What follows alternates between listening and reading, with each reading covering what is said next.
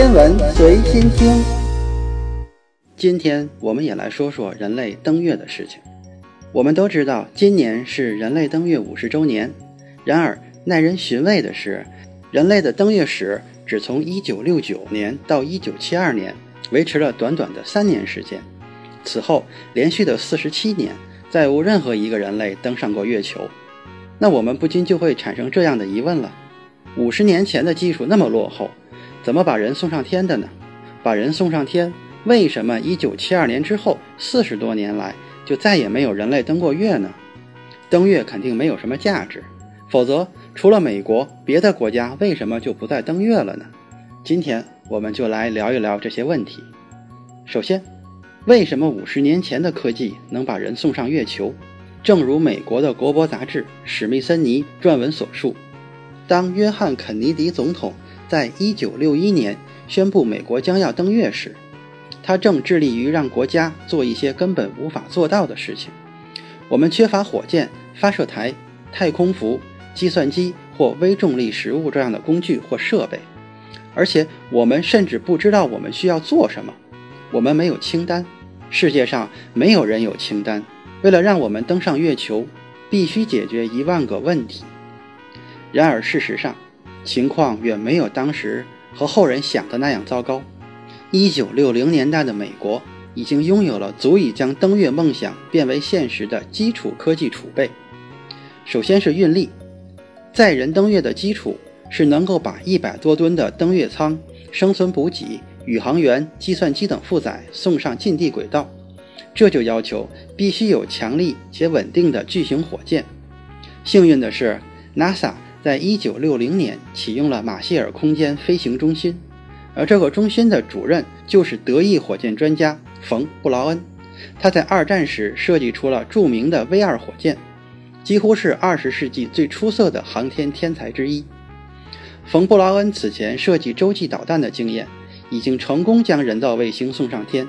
随后，他又在此基础上设计出了人类至今无法逾越的巨型火箭——土星五号。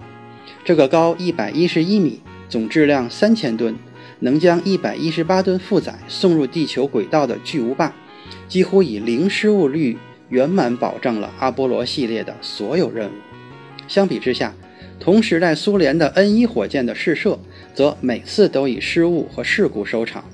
第二个决定阿波罗计划的关键技术，也恰好诞生于肯尼迪讲话的三年前，也就是一九五八年。美国物理学家杰克基尔比。完成了一个名为芯片的雏形产品，这种当时并不足够成熟的技术，却是五十年后的今天，每个地球人如同空气与水般不可或缺的产品。一九六二年时，麻省理工的工程师正式使用芯片技术改进太空计算机，让计算机运行速度提升了二点五倍，所占空间减少了百分之四十。一九六五年时，摩尔定律被提出。在成本下降的同时，每两年计算机芯片的能力就增加一倍。当时计算机还是重达几百公斤、充满整个房间的庞然大物，在五十吨重的登月舱中，每减少一公斤的质量，每降低一立方厘米体积，都是了不得的成就。芯片让计算机上天成为可能。如果说前两项技术拓展了可能性，打开了技术上限，那么第三项技术突破。则保障了登月工程的可行性，夯实了整个系统的下限。早在阿波罗计划的起初，NASA 已经开始考虑人类登陆月球所需的计算能力。这不仅仅是对太空舱的计算能力，还需要一个复杂而强大的网络来处理月球任务的所有数据。这个网络要能够接收、管理、使用和转移发送到航天器以及航天器传回地球的所有信息。这个数据量对于当时的计算能力而言，无疑是海量的。更可怕的是，当时人类使用计算机的习惯是发送一个计算机指令以后，往往就去做别的事情，因为计算机要几个小时甚至几天后才能得出结论，甚至于当时的计算机平均年故障率要有几个星期。这对于要在月球实时接收地面指令并事关生死的宇航员来说，都是完全不可想象的。好在1964年的4月7日，国际商业计算机公司，就是 IBM，推出了一款名为 System 三六零的大型机。这个产品的设计融合了 IBM 早期与航天局合作汲取的经验教训。首先，这个产品的兼容性是划时代的。人类可以从利用计算机实现特定任务的自动化，飞跃为通过计算机系统管理复杂的流程。阿波罗控制中心利用五台这样的计算机，搭建了被称为 RTCC，就是实时计算机综合系统的大型机房，负责收集、处理并发送任务控制信息，并且计算速度之快几乎没有延误。其次，IBM 的员工研制了微型集成电路。用于将 System 三六零大型机相当于电冰箱的尺寸缩减到公文包大小，并使其足够坚固，能够进入太空。而系统的稳定性也远远超过 NASA 制定的标准。此外，整个土星五号火箭的导向、指挥、遥测等功能，完全依赖于火箭第三级上安装的 IBM 计算机，其每秒发布二十五次信号。帮助火箭在发射过程中处于正确的路线。总计有四千名 IBM 员工研制了相关计算机系统，并且为阿波罗计划的启动和指导其安全登陆月球而编写了复杂的系统软件。一九六七年，美国纽约州 Owego 的 IBM 办公室，阿姆斯特朗等宇航员参观了双子星座宇宙飞船模型。Owego 的测试。使用了航天器模型和 IBM 七零九零编程，就像一台机载计算机。两年后，阿姆斯特朗使用 IBM Gemini 计算机引导了 Gemini 八在太平洋安全着陆。一九六九年的七月二十日，就在距离阿姆斯特朗迈出人类一大步约一百二十二米的月球上空，登陆舱里突然响起了刺耳的报警声。警报向 NASA 显示，机载电脑可能会随时停机，并导致无法顺利登月。当时留给阿姆斯特朗决定是否继续执行登月计划的时间只有短短的几秒钟。参与登月项目的 IBM 工程师团队在此前的模拟测试中对这一情况早有演练，他们迅速向 NASA 报告，这一警报不会导致电脑停机，可以继续执行登月计划。几分钟后。背负着人类使命的阿姆斯特朗从登月舱走出，在月球上留下了那个载入史册的脚印。阿波罗十一号的飞行指挥员曾说过：“我们在做出继续还是停止决定时，使用的系统信息是由 IBM 开发，而当天的最终决定是由 IBM 工程师操作的计算机提供给我们的。如果没有 IBM 及其提供的系统，我们就无法成功登月。”总之，在1961年5月至1969年7月期间，这些挑战中的每一个都得到了解决。宇航员之所以能够飞向月球，因为美国数十万科学家、工程师、管理人员和工厂工人解开了一系列的谜题，也因为当时的美国恰好已经具备了火箭、芯片、大型机等划时代的质变级科技储备。那问题又来了。为什么四十多年来再没有人类登陆过月球呢？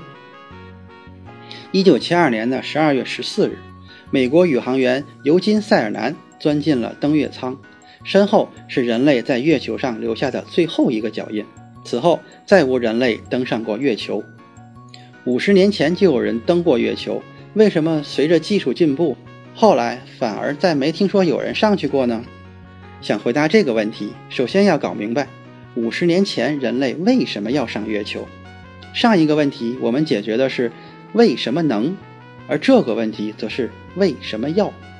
上世纪六十年代初，NASA 局长曾经向政府要求拨款，用于太空环境的研究。肯尼迪总统打断了他：“我们所做的一切都是为了比苏联人更早的登上月球，否则绝不会花这么多钱给阿波罗，因为我对太空不怎么感兴趣。”现实的确如此，整个美国载人航天计划的初衷就是冷战环境下，为了打击对方的气焰，彰显自身优势，占据战略高地的需要。这也就导致在开销上的经济不敏感，在目标和路线上显得不足够理性。有人估计，整个阿波罗计划前后花费折合计价，相当于现在的两千亿美元。仅1966年一年的费用，就相当于美国 GDP 的百分之四点五。再形象一些的说，每发射一艘用于登月的土星五号重型火箭，就相当于烧掉一艘航空母舰。前面提到的集成电路，麻省理工从德州仪器公司买一块，就相当于如今的九千美元。每次一买都是几十块，这种开销对于任何一个国家都是不可持续的。再说技术路线上的不理性，实际上很快就有人发现，登月的直接收益并不显著，月球基本上就是一片孤寂的荒漠，整个月球上最有用的氦三也无法开发。如果只是派人上去踩踩石头、拍个照，那还不如派机器人上去，这样可以免掉大量的成本和空间，任务难度也会大幅下降。尤其是太空站原本的军事目的。近地空间争夺远比登月有价值多了。近地卫星的收益大，成本低，空间站还可以加装武器，离地球几十万公里的月亮可起不到这些作用。所以，当技术已经磨练打通之后，就没必要再一次一次重复烧钱。这是美国之后不再登月的根本原因。至于其他国家，就在前两天，印度的月船二号火箭发射因为技术故障临时取消。中国和日本虽说要争夺登月机会，也都把日期设定在了二零三零年左右。不得不说，在登月的这条路上，行者众多，但大都刚刚迈过起跑线。第三个问题，登月就没有价值吗？正因为这些原因，才有人随之判断，登月劳民伤财，又没啥发现和可利用的资源，所以除了美国，没有人会搞。实际上，各世界主要国家都在搞航天和探月工程，只是和美国差距太大，搞起来没有那么快。至于有人质疑登月没有价值，那可是完全说错了。除了芯片和大型机的发展，阿波罗计划为了在月球采集地表下面的岩石样本，最终推动了便携式吸尘器的发展；为了检查火箭与登月飞行器零部件的结构是否完整，最终推动了 CT 扫描技术的发展。为了创造出更耐受冲击与压力的航空服，最终推动了耐克的气垫式运动鞋；为了能够源源不断地从太阳辐射中获取能量，最终推动了太阳能电池的发展；为了能够控制月球着陆与月球车，最终推动了鼠标的发展。这个长长的名单还包括脱水蔬菜、石英钟、软件工程、实时数据库，甚至女性的平等就业权。不过，在这么多林林总总的时代进步中，有一个最温馨的细节：阿波罗十一号的三位宇航员彼此个性不同，他们从未成为好朋友，只是工作伙伴。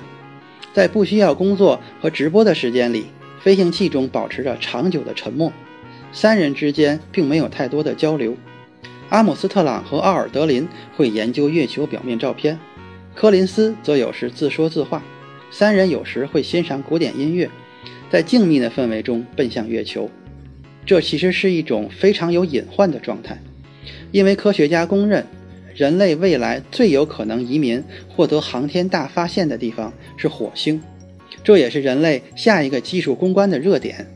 然而，火星是个距离地球往返要六百多天的星球，宇航员在这个漫长而孤独的旅途中，无论在心理还是生理上，都会遭遇巨大的挑战。漫长的任务时长、狭隘的空间，极易引发各种心理问题。这和几天就能到达的月球完全不同。所以，当年帮助阿波罗登月的 IBM，如今又研发了人类的第一个人工智能宇航员助手，并已于去年进入太空协助宇航员工作。这种机器人不仅能对话、有表情，还可以帮助宇航员工作，减轻其负担，并给宇航员解闷儿。保持这些人类先驱的良好状态，也是人类航天从当年粗放型驱动到如今理性发展的一个转变缩影。五十年前的那个登月神话，数十万的亲历者，他们在年轻时投身于登月这项人类的壮举。登月不仅仅影响了参与者的个体，也带动了人类科技进入信息时代。美国几乎所有的技术领域。都从二十世纪六七十年代的这笔投资中受益。有专家估算，政府每往 NASA 投入一美元，就会产生价值七至八美元的商品和服务。IBM、惠普、微软、英特尔、AT&T 和高通等美国商业公司，都是或多或少受此恩惠而发展起来的。而波音和通用电气等公司则直接受益于航天科技的发展。更重要的是，如果没有阿波罗计划，很难想象今天的人们会花大量时间用笔记本电脑或智能手机玩社交网络。功耗、质量、体积和数据速率，所有这些因素都对实现空间飞行至关重要，而它们又带来了技术的重大变革。好。今天的天文随心听就是这些，咱们下次再见。